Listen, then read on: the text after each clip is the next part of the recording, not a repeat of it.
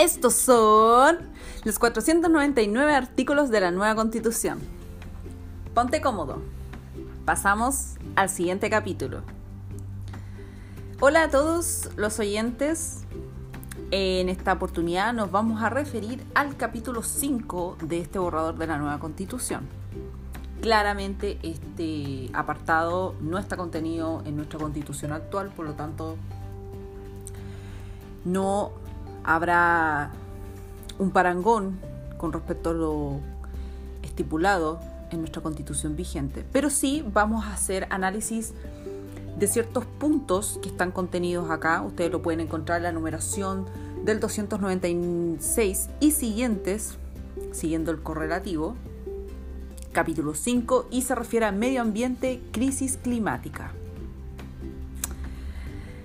¿Qué nos dice este capítulo 5, en su artículo 1, habla de la crisis climática y ecológica y señala que es deber del Estado adoptar acciones de prevención adaptación y mitigación de los riesgos, vulnerabilidades y efectos provocados por la crisis climática y ecológica. Entendamos que nos estamos refiriendo a un aspecto que no es propio de una constitución, porque vamos a ver más adelante que incluso establece ciertos organismos, pero no explica de qué forma se van a sustentar en el tiempo. Pero este es un apartado que estaría en esta, en esta constitución. El artículo 4 dice de los derechos de la naturaleza. Recordemos que ya habíamos hablado en otros capítulos eh, contenidos en este borrador, donde habla de la naturaleza y señala que la naturaleza tiene derechos. Ahora, cuando nosotros pasamos al capítulo 4, que se refiere a estos derechos fundamentales, habla de derechos y no de deberes, lo que es bastante curioso.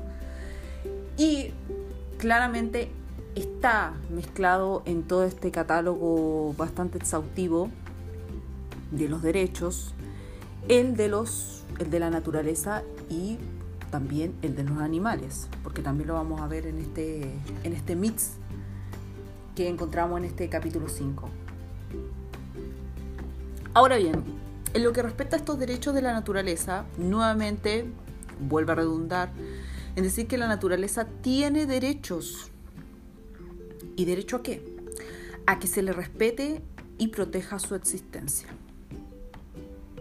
Ahora, ¿de qué manera se va a hacer efectivo eh, ese derecho, ya esa vulneración, eh, esa prohibición de poder ejercer mi derecho? Porque cuando uno dice que alguien es sujeto de derechos, al contrario censo, es también titular de deberes. Y además, al ser titular de derechos y deberes, debe tener las instancias respectivas para poder reclamar alguna prohibición, acto u omisión que prive o que contravenga al ejercicio libre de sus propios derechos. Entonces hay que tener cuidado cuando nosotros decimos esto tiene derecho, no, es que este también tiene derecho, y crear un régimen jurídico en torno a, a estos, entre comillas, sujetos, entramos en toda esta mecánica eh, discursiva que no tiene lógica o que no logra ser comprendida a cabalidad porque no tiene sustento en sí o per se. Luego tenemos el artículo 9 donde indica que la ley podrá establecer restricciones al ejercicio de determinados derechos o libertades para proteger el medio ambiente y la naturaleza. Esto ya es más que sabido de que cuando vimos los derechos fundamentales en este capítulo 4, teníamos ya claro a medida que uno va haciendo la lectura de ese capítulo, teníamos ya claro de que la limitación a todos nuestros, entre comillas, derechos, porque en realidad habla mucho de derechos colectivos, no del derecho como persona humana, están condicionados a función social, ecológica y a pueblos indígenas. ¿Ya? Por tanto, no es de sorprenderse que haya un capítulo que nuevamente eh, encuentre la instancia para poder empatizar eh, este punto. Ahora, el artículo 200A, porque así está eh, tipificado, 200, perdón, artículo 12A. Este artículo 12A dice, entre, porque se refiere específicamente a los bienes que son inapropiables, y entre ellos considera al agua en todos sus estados y el aire. El agua y el aire son bienes inapropiables. Porque de hecho ya habíamos señalado eh, en torno a la figura nueva que se crea como derecho humano al agua y al saneamiento del mismo. Pero ¿qué hace el Estado? El Estado deberá preservarlos, conservarlos y en su caso restaurarlos. Deberá asimismo administrarlos de forma democrática, ¿ya? una forma democrática, solidaria, participativa y equitativa. ¿Mm? Nuevamente la figura de lo, lo solidario, lo participativo. Respecto de los bienes comunes naturales, ya que se encuentren en dominio privado, es deber del Estado regular su uso y goce. Este es otro atisbo de eh, las complicaciones que tiene el llamado derecho a la propiedad. ¿Ya? Y respecto de estos bienes comunes naturales que se encuentran en un dominio privado, es el Estado el que regula el uso y el goce que se va a dar de ellos en territorios que son de dominio privado. Ahora, dominio privado hasta cierto punto, porque si son de una comunidad autónoma, eh, indígena, eh, claramente tiene una especial protección y probablemente le van a permitir ya que lo usen y gocen eh, como ellos estimen conveniente, porque ya se tiene dentro de esa lectura oculta de estas tipificaciones, se tiene ya el concepto de que estos pueblos indígenas que, que, hacen uso de lo que a su modo de cosmovisión les pertenece, son y tienen una forma mucho más sustentable que nosotros que la comunidad toda. Eso es lo que uno también puede colegir. Por eso tanto el, estatuto especial o tanta consideración o tanta atención especial a los pueblos eh, originarios. En un, en un, marco de victimización, un marco de crear un grupo marginal eh, oprimido que por lo tanto se le trata de dar ahora todos los derechos como tal. De hecho, eh, la mayor cantidad de redacciones está siempre eh, un apartado dedicado a los pueblos indígenas, casi en todos los capítulos. Y aquí vamos a entrar a un tema que me voy a detener un poco, eh, porque tiene que ver también con el derecho de los animales, que está, consagrado aquí, en este, mismo, en este mismo capítulo, y es el artículo 23. ¿Qué nos dice el artículo 23? habla de los animales. Ese es su título. Y dice que los animales son sujetos de especial protección. El Estado los protegerá reconociendo su sintiencia.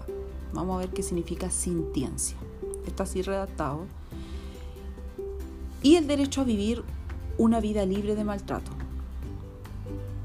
¿Ya? El Estado promoverá una educación empática y de respeto hacia los animales. De hecho, nuevamente entra a la dinámica de establecer una educación empática de respeto a esta visión de que los animales son sujetos de derechos. Pero hay que fijarse la envergadura que implica el hablar de que los animales son sujetos de derechos porque parece que no se consideró qué es lo que significa que un sujeto, que un algo alguien sea considerado como sujeto de derecho, lleva en sí un régimen como tal, un régimen jurídico en la cual se desenvuelve.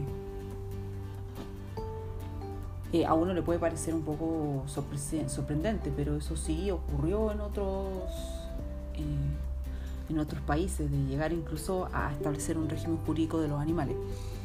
Ahora, ¿qué es lo que es la sintiencia?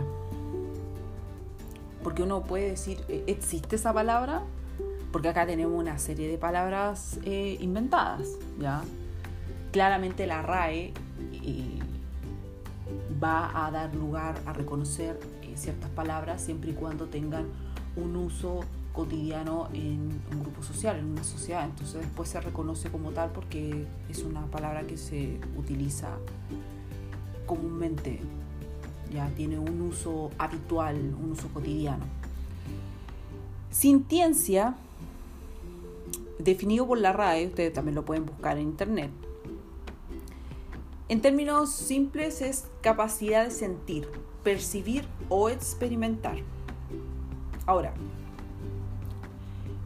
nótese que cuando hablamos de capacidad de sentir, de percibir o experimentar, se está refiriendo a un ente, a un ser que es consciente de sus acciones, ¿ya? Que no solamente actúa en base a una acción-reacción, ya por medio de un estímulo, sino que hay una conciencia, hay un trabajo mental en la cual yo soy consciente de las acciones que realizo. Pienso, ya por eso soy consciente. Yo realizo una acción, por lo tanto pienso. Y al pensar claramente me doy cuenta de que al realizar esta acción esto puede suceder. Conciencia. Y esa conciencia se plasma a través de las experiencias que tenemos en las distintas en los distintos momentos de nuestra vida. Pero aquí claramente lo estamos asimilando a los animales. Entonces, muchos animales no humanos, y de hecho está, está eh, hay, hay blog, hay documentos que ustedes pueden revisar, en donde se considera que muchos animales no humanos tienen estados mentales que aluden a esa idea de ser consciente. Ya que el animal no solamente reacciona ya o eh, tiene un estímulo que le permite una acción una reacción, sino que hay un estado de conciencia, hay un estado mental donde yo entro en un análisis ya cuando voy a ejecutar la acción y sé y soy consciente de las consecuencias que eso conlleva. Entonces, llegamos ya a esta noción de que muchos animales no humanos eh, tienen esos estados mentales. Pero curiosamente, eh, se habla de que estos animales eh, no humanos tienen este, esta situación de conciencia, pero finalmente igual lo reducen al simple sentir dolor o al placer físico. Entonces entra esa dicotomía de, bueno, hasta qué punto cuando hablamos de los animales nos estamos refiriendo a ese estado de conciencia, para decir en definitiva que hay una sintiencia que el Estado debe proteger, promover, garantizar. Ahora, la palabra sintiencia es el sustantivo, porque el adjetivo es el sintiente, el que siente, el que tiene esa capacidad de, sentir, de, percibir o experimentar. La mayoría de la información que ustedes busquen en torno a esta palabra sintiencia lo van a encontrar en muchas muchos blogs o ciertas opiniones en torno a la ética animal. De hecho lo van a encontrar incluso en algunos espacios de feminismo, ya que también son animalistas. Y hay muchas frases que, eh, de la cual pregonan este, este concepto en base a que las mujeres y animales no somos objetos del consumo patriarcal. ¿Ya? Checa ahí. Esa es primera, la primera noción ya hacia dónde va encaminado eh, este concepto de sintiencia y de consagrarlo como que los animales tienen derecho. Los animales son sujetos de derechos y seres con sintiencia. Eso ustedes lo pueden encontrar en la página de una fundación que tiene que ver con la ética animal de Argentina. E incluso, y esto es como, esto ya es como para, para ustedes eh, darles como un dato, dato curioso de este artículo. En octubre del 2017, un grupo de parlamentarios del Congreso eh, español presentó un proyecto en ese año de establecer un régimen jurídico de los animales. A Dios gracias, eh, no prosperó. Pero para que ustedes se den cuenta hasta, qué, hasta dónde puede llegar todas estas, todos estos discursos, estas neolenguas, estas formas de eh, atrincherarse por, por un sector versus el otro, ya al punto de llegar a constituir estos proyectos de ley de régimen jurídico del animal. no es de sorprenderse si después vemos eh, ciertos, ciertos proyectos de ley en torno a esta idea, porque esta idea está muy en boga hoy en día. la mayor cantidad de manifestaciones que uno ve eh, de feministas, eh, dentro de todo lo patriarcal, lo capitalista, lo heteropatriarcal, lo opresor, lo, el Estado violador, encuentran eh, estas alusiones a los animales. Ya que me imagino van a estar muy agradecidos de, de estas arengas que hacen en, pos de sus derechos. Pero se los dejo ahí para que tuvieran un poco más de noción de qué es lo que esas, es, significa la palabra sintiencia y qué está consagrado en este capítulo 5. Y después tenemos el artículo 33 que habla de la democracia ambiental. Democracia ambiental. Después vamos a ver este apartado importante porque creo que hay que, creo que, hay que matizarlo con, con los aspectos propios de, en términos políticos de, lo que significa democracia. Pero aquí tenemos la democracia ambiental. Todas las personas tienen derecho acceder a la información ambiental que consta el poder o custodia del Estado.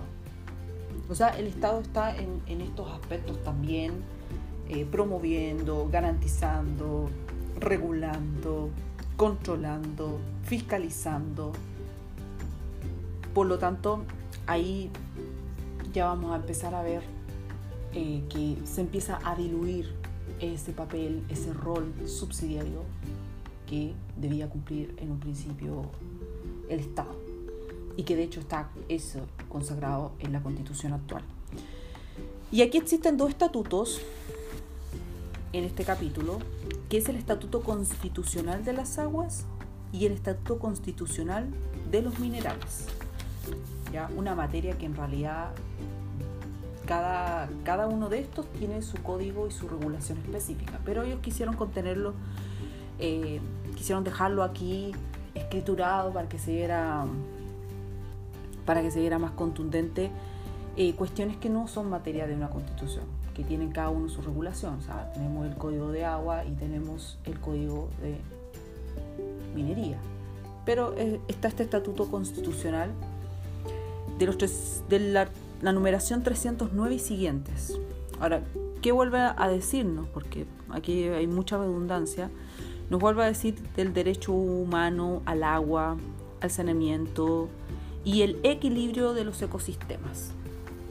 El Estado velará por un uso razonable de las aguas. ¿Cómo va a velar por un uso razonable de las aguas? Lo va a controlar a nivel nacional a todos, incluso al uso que hacen nosotros como particulares.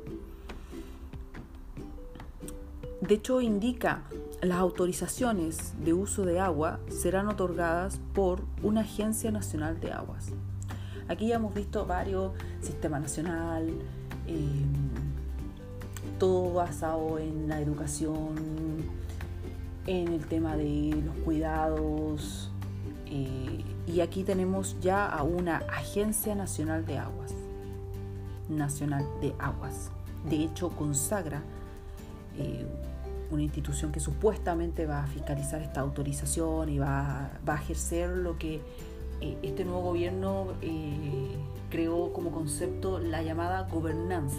¿ya? Ustedes ya han de escuchar ese concepto cuando empezó el tema sanitario por el COVID-19 en el año 2020, ya empezó a hablarse de una nueva palabra que se llama la gobernanza. Ustedes ya lo escucharon los políticos, mucho antes que asumiera, asumiera el nuevo presidente. Entonces, eh, ellos van a ejercer esta gobernanza de las aguas. Van a gobernar, van a regular las aguas. No tengo la menor idea de qué manera eh, lo, van a controlar y a quiénes, y respecto de quiénes, y, cómo va a hacer eso. Pero eh, esta agencia nacional existiría con este Consejo de Cuenca, porque así se llama, Consejo de Cuenca, más, gastos, porque aquí estamos viendo puros gastos, ya el Estado hará esto y por lo tanto eh, gasto. El Estado va a promover esto y va a crear esto, gasto. Entonces ahora tenemos otro gasto, Consejo de Cuencas. Y bueno, un apartado así especial. Los pueblos y naciones indígenas tendrán el derecho, el derecho, nuevamente, derecho al uso tradicional de aguas ya en, claramente en las autonomías territoriales indígenas. O sea, ellos no van a tener regulación. O sí la van a tener. Porque la verdad que no es claro. El artículo de hecho no dice que ellos van a estar sujetos eh, también a la Agencia Nacional de Aguas. Vamos a estar todos los demás, pero no ellos.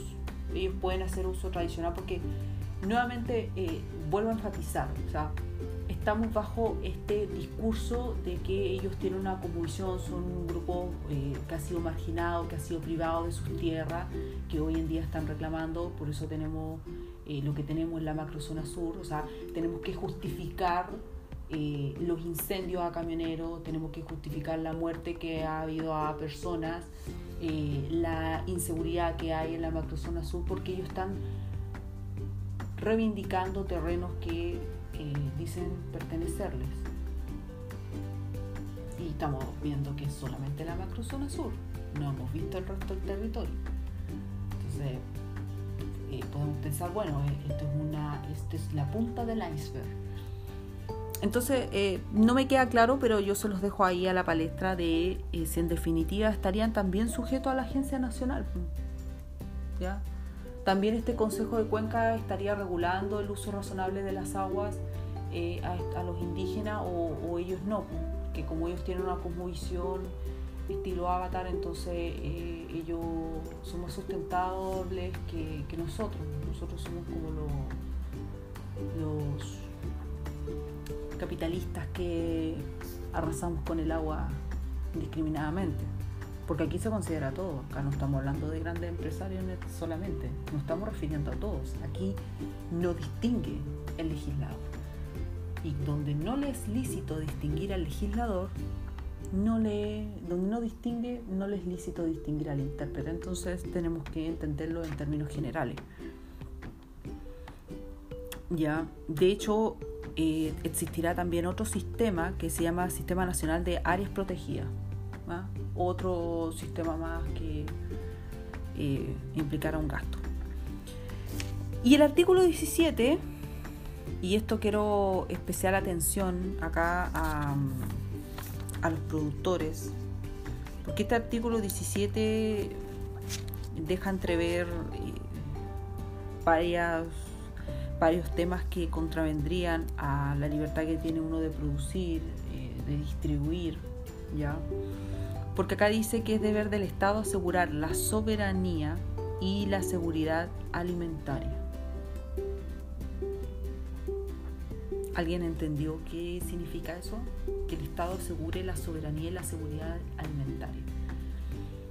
Si nosotros hacemos un recuento de lo que yo les mencionaba anteriormente, dijimos que había un derecho, un derecho a la alimentación saludable, ¿cierto? Y también les indiqué que el Estado tiene la obligación de garantizar que todos tengan acceso a dichos alimentos en igual condición. todos tenemos que tener igual cantidad, igual acceso, ya porque tiene que ser asequible. Entonces, ¿qué es lo que hace el Estado para poder dar lugar a esta utopía? Promover la producción, distribución y consumo. Así de simple.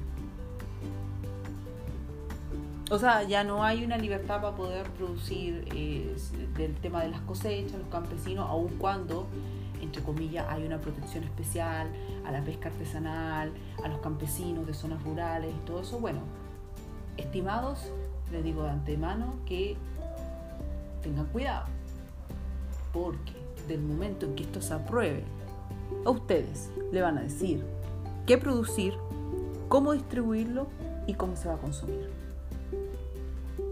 ¿Ya?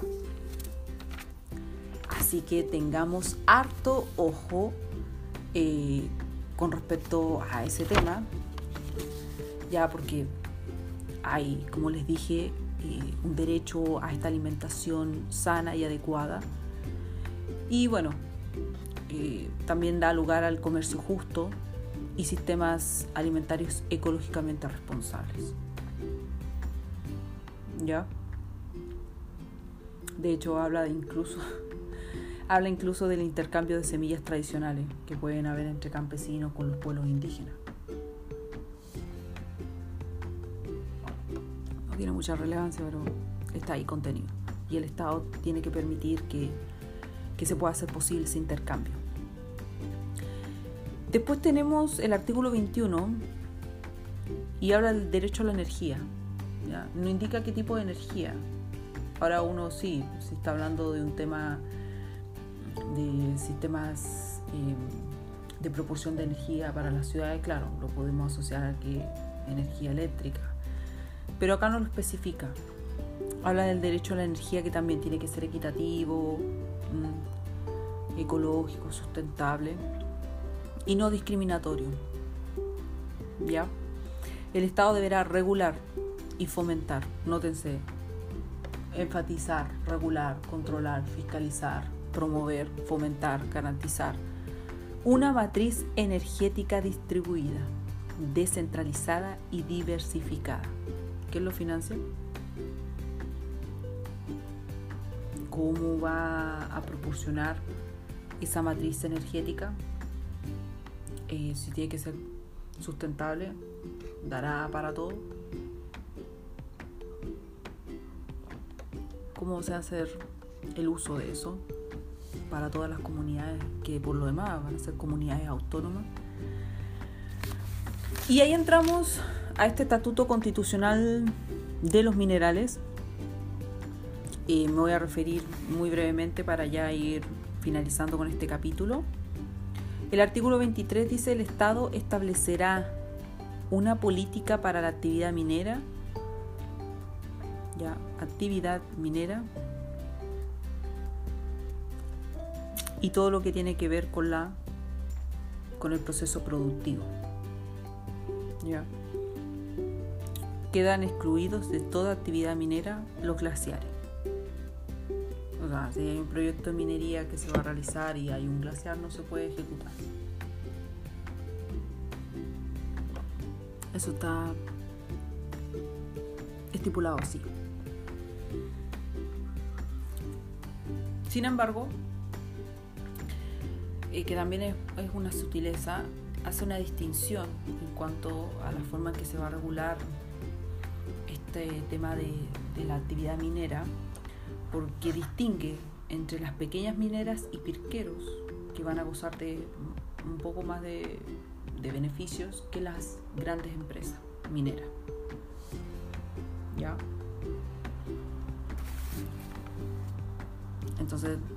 A ser el mismo estatuto para ambas.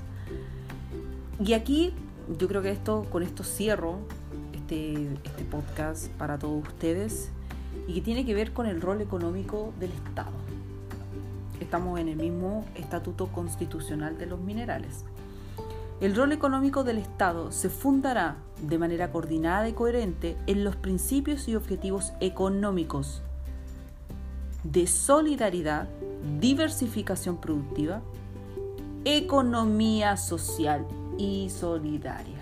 Ya sabemos chicos hacia dónde apunta este rol económico del Estado. Aquí está. Aquí lo dice expresamente, economía social y solidaria. Y pluralista, eso ya, ya lo sabemos.